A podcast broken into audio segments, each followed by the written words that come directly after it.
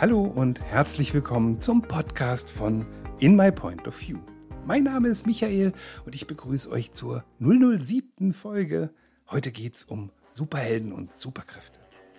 Seit ich heute Morgen den Ordner 007 für die siebte Folge angelegt habe, habe ich einen Ohrwurm und zwar von Monty Norman, das Leitmotiv von James Bond. Und ich finde, obwohl das überhaupt nicht geplant war, passt das ganz gut. Weil irgendwie vergleicht man ihn mit Batman oder Iron Man, ist der ja auch ein Superheld. Auch wenn er im Agentengenre spielt, aber durch seine Gadgets, die er hat, kann er Sachen erreichen, die Normalsterblichen verwehrt bleiben und kann so erfolgreich gegen das Böse kämpfen. Und heute möchte ich mal so ein bisschen mit euch draufschauen, was für Gadgets uns denn zur Verfügung stehen und ein bisschen von mir erzählen, was ich glaube, was vielleicht meine Superkraft so ist. Und vielleicht inspiriert das den einen oder anderen auch bei sich Superkräfte zu entdecken. Wie immer fangen wir die Folge mit einem Zitat an. Heute habe ich eins von George Eliot dabei, der gesagt hat, es ist nie zu spät, das zu werden, was man hätte sein können. Und das gilt natürlich auch für Superkräfte. Und die begleiten mich tatsächlich schon mein ganzes Leben. Schon als Kind bin ich mit meinen Freunden über den Spielplatz gerannt und wir haben uns vorgestellt, Superman, Batman oder Spider-Man zu sein und haben gegen imaginäre Bösewichte gekämpft. Superhelden und Superkräfte sind natürlich wahnsinnig plakativ. Das liegt schon daran, dass Comics halt eben so plakativ funktionieren und sie geben uns die Möglichkeit, über schwierige Themen sehr abstrakt zu sprechen. Und das kann einen wahnsinnig großen Effekt haben. Und darum liebe ich diese Frage so sehr und benutze die auch ganz oft als Opener für Workshops oder Meetings oder in Retrospektiven als Reflexionsübung. Welche Superkraft hast du? Welche Superkraft ist dir in der letzten Zeit widerfahren, entweder von dir selbst oder von einem Kollegen oder von einem Freund, die dein Leben positiv verändert hat? Welche Superkraft wünschst du dir, wenn du in die nächsten paar Wochen schaust, um deine Herausforderungen besser meistern zu können? Welche Superkraft brauchst du, um ein Ereignis abzuwenden oder ein Ergebnis zu verbessern? Und je nachdem, was da so rumkommt, kann man da wahnsinnig viel rauslesen. Und wenn jeder seinen Teil gesagt hat und der aufmerksame Moderator gut zugehört hat, dann weiß der ganz genau, was los ist dann weiß der, welche Themen gerade in den Personen groß sind und über was er reden sollte. Im Arbeitskontext kommen da meist so ein paar Klassiker. Ganz gerne höre ich sowas wie, ich hätte gern ein Schutzschild gegen bestimmte Anfragen und manchmal sogar gegen bestimmte Personen. Ja, das ist ein Thema, das sollte man besprechen.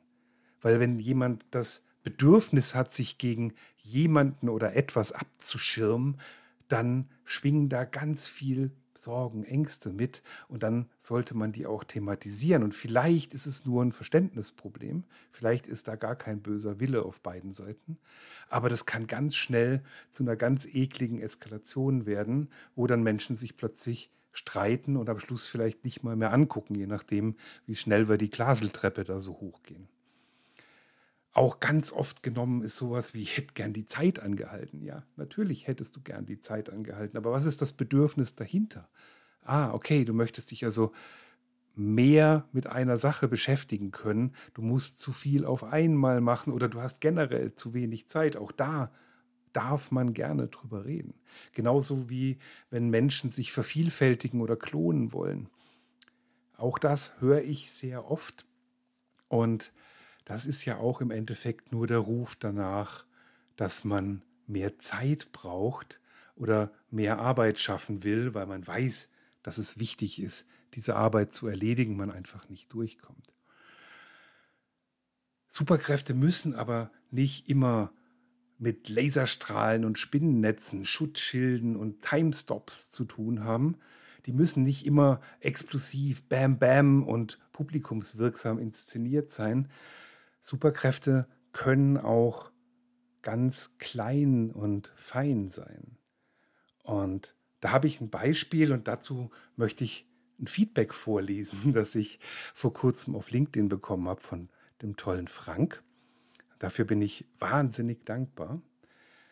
Der hat geschrieben, bitte mach weiter so und behalte deine Offenheit bei.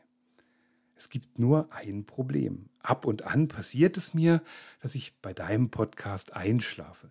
Nicht wegen dem Thema, aber du hast so eine tolle, ruhige Stimme, die mich so runterbringt, dass ich wegnicke. Aber auch dann ist der Podcast für mich hilfreich. Liebe Grüße, Frank. Dann hat er noch ein Grinsesmiley hingemacht. Und ich glaube, das ist tatsächlich meine Superkraft. Ich bringe Leute runter. Ich bin ein Ruhepol. Fels in der Brandung ist so ein Satz, den ich immer wieder höre. Und das kann ich heute wirklich als meine Superkraft sehen und da bin ich auch sehr froh und sehr stolz drauf, weil ich eben die Ruhe bewahre, auch wenn es total stürmt, weil ich eben Leute runterbringe mit meiner Art und die entschleunige. Das war aber nicht immer so. Wenn ich so zurückblicke auf meine Ausbildungsjahre, ich habe ja Schlosser gelernt bei einem großen Automobilhersteller und danach habe ich noch mein Staatsexamen in der Krankenpflege gemacht, zwei sehr naheliegende Ausbildungen, wie immer in meinem Leben, alles vorausgeplant und genau strukturiert. Da gibt es eine Sache, die zieht sich wie ein roter Faden durch all diese Ausbildungsjahre, die ich hatte. Und das sind die Beurteilungen. In den fachlichen Beurteilungen wurde ich meist sehr gelobt und da waren alle zufrieden mit mir. Ich habe immer einen guten Job gemacht. Aber in neun von zehn Beurteilungen stand da immer so ein Beisatz mit drin, dass ich doch ganz schön triele und ziemlich langsam bin, dass ich gern auch mal die berühmten Hufe wackeln lassen darf oder mal einen Gang zulegen. Und wenn ich an diese Beurteilung denke, dann habe ich immer ein Auto auf der Schnellstraße im Kopf. Und wenn ich da halbwegs gemäßigt fahre, dann habe ich genug Zeit, um meine Umwelt wahrzunehmen und dann sehe ich auf der linken Seite die Berge vorbeiziehen und auf der rechten das kleine, süße, muckelige Dorf mit dem ulkigen Kirchturm. Wenn ich aber die Geschwindigkeit erhöhe, dann prasseln die Informationen, dann prasseln die Eindrücke auf mich ein und ich nehme gar nichts mehr von meiner Umwelt wahr. Ganz im Gegenteil, ich muss mich wahnsinnig konzentrieren auf das, was gerade passiert und wenn ich die Geschwindigkeit noch weiter erhöhe, dann kann ich nur noch reagieren, dann fährt vielleicht sogar bloß noch das Rückenmark und gar nicht mehr der bewusste Geist. Und wenn ich da bin, dann bin ich ja wirklich nur noch im reaktiven Modus und das kann schon bei 10, 20, 30 km/h mehr der Fall sein. Und dann habe ich keine Zeit mehr, dann habe ich keine Ruhe mehr, mich zu besinnen, um besonnen zu handeln. Und dann kann ich mich nicht mehr selber hinterfragen und mir selbst Feedback geben. Dann kann ich keine Struktur schaffen, die mir hilft, diese Situation, diese Informationen, die da auf mich einprasseln, zu verarbeiten und zu einem guten Ergebnis zu bringen. Ich bin nur noch im Aktions-Reaktionsmodus und das kann gerade in Situationen, die eben nicht eingeübt sind, ganz schön schlimme Folgen haben. Das konnte ich leider damals nicht so in Worte fassen, wie ich das heute kann. Wahrscheinlich wäre die ein oder andere Beurteilung dann vielleicht besser ausgefallen. Aber dieses Strukturschaffen, dieses Besinnen, dieses sich selbst reflektieren ist tatsächlich nur eine Seite der Medaille.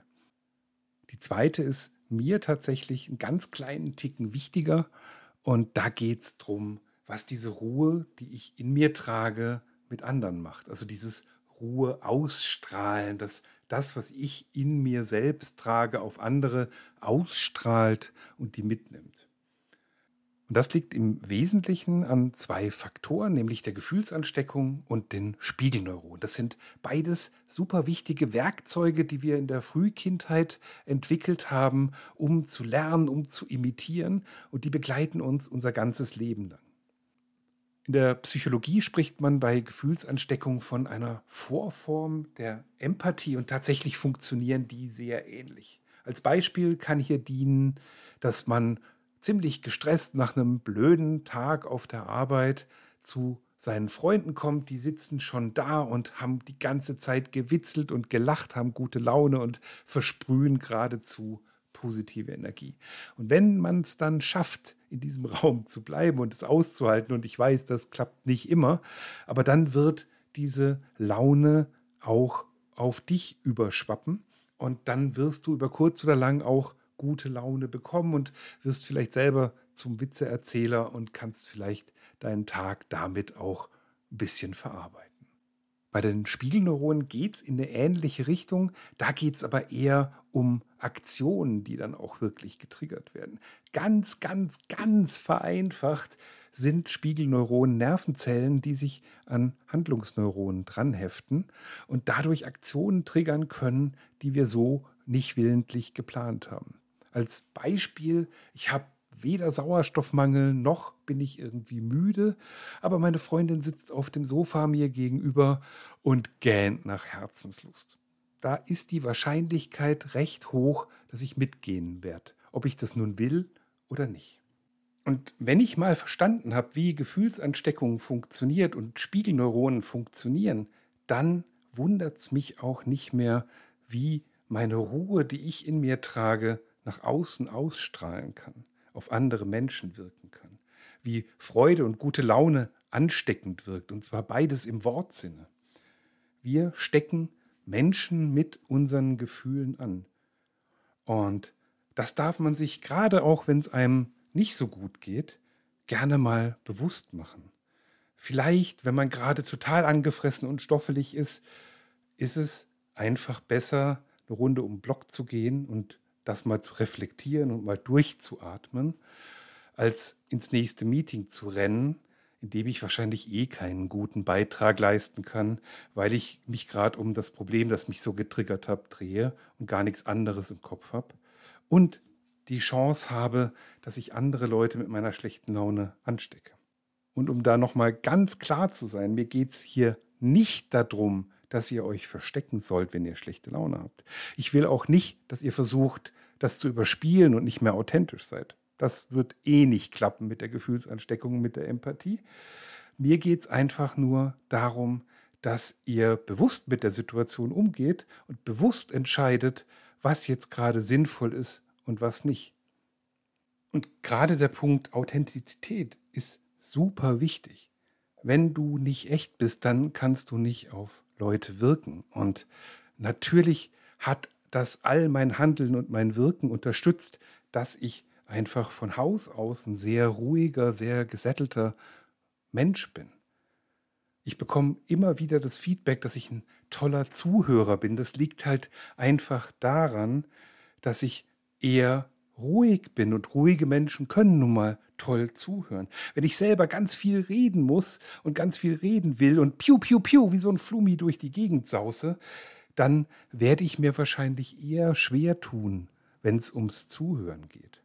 Und genau diese gesetzte Art, diese ruhige Art, die gibt meinem Gegenüber das Gefühl, willkommen zu sein, dass ich mir Zeit nehme für ihn und für das, was er zu sagen hat und dass es mir wichtig ist, zu hören, was ihn bewegt. Und das schafft natürlich wieder Vertrauen und gibt ihm die Möglichkeit, mir Sachen zu erzählen, die ihm vielleicht bei anderen schwerfallen auszusprechen.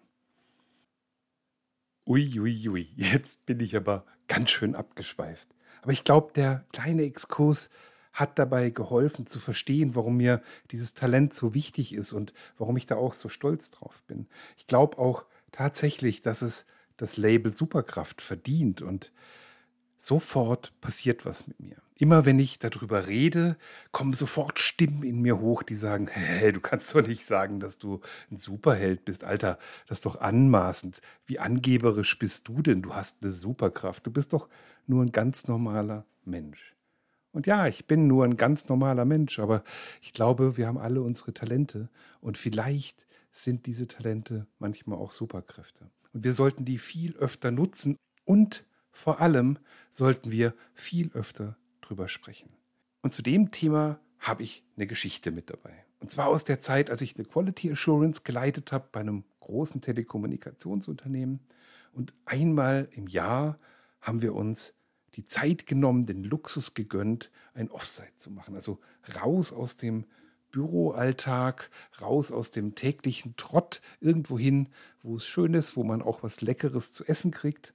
Und dann haben wir uns Zeit genommen, um an uns als Team zu arbeiten.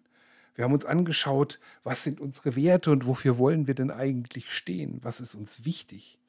Wir haben uns überlegt, welche Arbeitsregeln legen wir uns selbst auf, von denen wir glauben, dass wir die zum Vorteil nutzen können und was ist unser, unser Purpose, was ist unser Sinn, was bieten wir unserem Kunden. Und was wir auch gemacht haben, ist, dass wir uns überlegt haben, für das nächste Jahr, was könnte denn unser Teammotto sein? Und beim ersten Mal, dass wir das gemacht haben, ging das relativ schnell, dass einer gemeint hat, oh, wir sind ein super Team. So, ist das jetzt ein perfektes Teammotto? Nee, vielleicht nicht. Vielleicht hätte man da noch ein bisschen basteln können.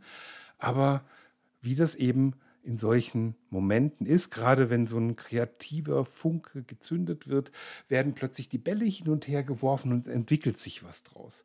Und ganz schnell waren wir von Super Team bei Superman und bei Supergirl, haben festgestellt, dass beide das gleiche Logo haben und zack war die Idee geboren, dass wir uns ein T-Shirt drucken mit dem Superman S.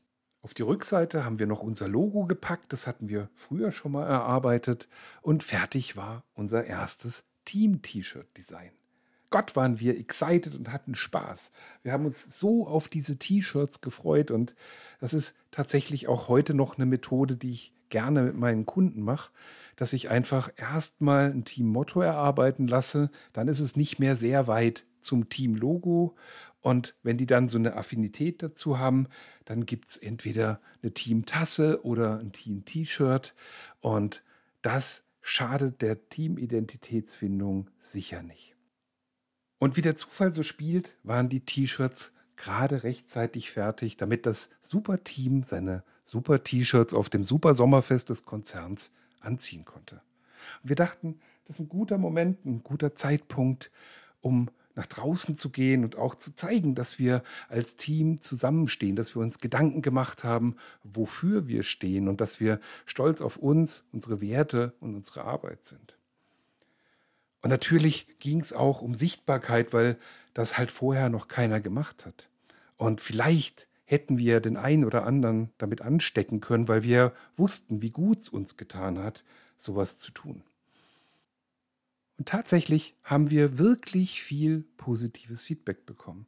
Die Leute fanden die Idee mit den T-Shirts super, haben sich erkundigt, wie wir da drauf gekommen sind und waren dann ganz begeistert davon, dass wir sowas wie ein Teammotto haben und dass wir uns überlegt haben, wofür wir stehen.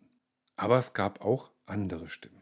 Manche konnten einfach nichts damit anfangen, manche fanden die Idee arrogant, gerade das mit dem Superman-Logo. Und besonders schlimm war es bei unserem Schwesternteam die haben sich tatsächlich durch diese Aktion angegriffen gefühlt. Dadurch, dass wir uns den Superman auf die Brust gehängt haben, haben die sich herabgewürdigt gefühlt. Die haben einfach nur gehört, dass sie schlechter sind als wir, nicht dass wir super sind.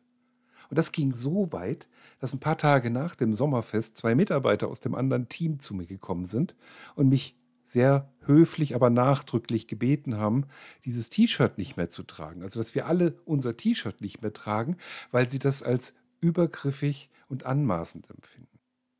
Peng! Das hat gesessen. Damit hat keiner gerechnet. Niemand hätte daran gedacht, dass man das so wahrnehmen kann. Wir haben ganz viel Spaß gehabt, uns das auszudenken und für uns war das eine super positive Sache. Und wie immer, wenn ich so ein kritisches Feedback bekomme, dann nehme ich mir die Zeit, das auf mich wirken zu lassen und rauszufinden, ob ich das runterschlucken oder ausspucken will. Und das habe ich denen auch zurückgespiegelt und gesagt, ich kann euch jetzt keine verbindliche Aussage machen. Ich muss das erstmal noch durchdenken.